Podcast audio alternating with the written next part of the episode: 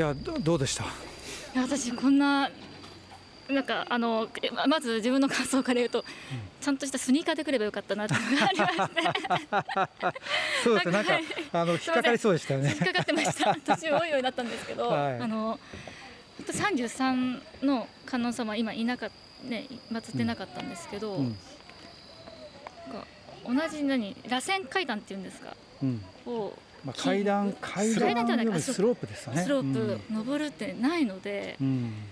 でこんなに意外と広かったですよね中。うんそうですよね、はい、なんか、うん、あと結局スロープで終わっちゃうってことですよねこれね。スロープで登って、うん、登ってそのままスロープの降りてくるってな何かあると思ったら何もなしのスロープだけっていう。なかなか珍しいですよね建物でねそういう場所ってね。で行きと帰りも人が合わないっていうのも珍しいので、うんうんとこれは何か発見できそうだなって感じちゃいました、ね、あと全部がこの完全木造で作ってる、うん。うん、これ下手するとなんか釘とか全然使ってない構造なんですかね。ちょっと分かんないんですけど建物なんか正倉院みたいな感じで、だからかなりその技術的にもそのまあ釘使わないと無理なのかな。床があるから。床ありましたよね。そうかそうか、うん、ただなんかこうデザインとかが、すごいこれねこの設計をした人がなんか非常にクリエイティブじゃないですかね。そうですよね。じゃないと考えられないですもんね。うん、このようなスロープ状の木造の。ね、今だったらこれあの 3D キャドとかでこうやってね、こうやってやったらできるとかなるかもしれないけど、昔そんなのなかったわけだから、それを頭頭の中で考えて、それを図面に落としてこうやって図面に落としたかどうかわかんないんですけども、作ったわけですよね。でこれちょっとでもずれたらだって大変なことです、ね、行きと帰りでちゃんと回らなきゃいけないわけだから非常にそのクリエイティブな、ね、はい、建築ですよね。びっくりしたのが出て外から見て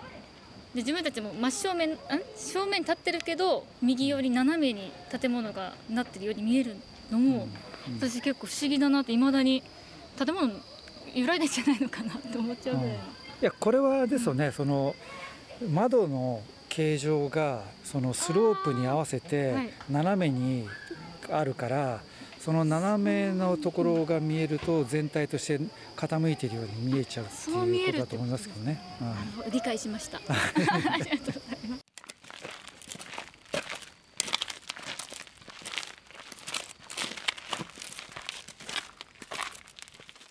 はい、えー、じゃあ板橋さん本当にご案内していただきありがとうございました。はい、お疲れ様でした。あのこのとこコロナ禍でねなかなかその観光客の人たちなんかの数も少なかったんじゃないかなと想像してるんですけれども、はい、やっぱり観光ガイドとしてはどうだったんですか、えー、やはりかなり少なくなってたですね、うん、はい、あの10年前の東日本大震災の時も、えー、もう全然観光客の方がいなくて、うん、半年ぐらい過ぎてからポツポツと出てきたんですが、このコロナが始まってからもう1年半ぐらい経ってもまだ戻りませんので、うん、こちらの方がむしろ深刻かなという感じですね。我々ガイドももう1年8ヶ月ぐらい注視してますので、はい。えー、なかなかあの思うように話せなくて、えー、今日もちょっと、えーところどころ使いながら話してましたけども大変申し訳ないんですけども。まあそれはだってねプロでもう何何年もやってる方はねまあ、急にその自転車乗らなくても急に自転車乗れなくなるってことないんじゃないですか。そうですね。でもやはりですねあの思い出せないものがありますねやはり。これからあのいろいろ研修をもう一度やり直してですね、うん、今月は研修期間に当てようかなんていうこともうちのガイド仲間で話してますので、はい、なんとか来月から無事にできればいいかなというふうには考えてます。で今、この観光客の人たちっていうのは若干戻り始めてるんですか？徐々に徐々にですね、ほんの少しずつですけども、はい。えー、これがもっともっと増えてくれないとなかなか観光都市会津としてはちょっと苦しい状態が続くんじゃないかと思いますね。ちなみにその1年2年近くですか、はい、っていうのはその全く観光客の方がいなかったってわけでもないんですかね、はい、全くではないんですが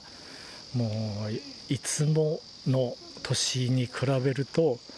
そうですね。10分の1ぐらいになってますかね。その時にそのガイドの需要っていうのはなかったんですか、あの問い合わせはありました。予約したいんだけどもということだったんですがやはりうちの方でもちょっとコロナ感染が怖いということで、えー、去年の3月からですね、ずっとあの休止状態ということになってます。あなるほどね、はい、でそれがじゃあ最近また復活したということなんですか、はい、あのー、今月を研修期間に当てて来月からなんとかできるかなと、はい、まだ確定ではないんですが、うん、はい、できるかなと。できればいいなという感じでやってます。ここまで会津街中ボランティアガイドの板橋優恵さんにお話を伺いました板橋さんありがとうございました。大変お疲れ様でした。ありがとうございました、はい、ありがとうございました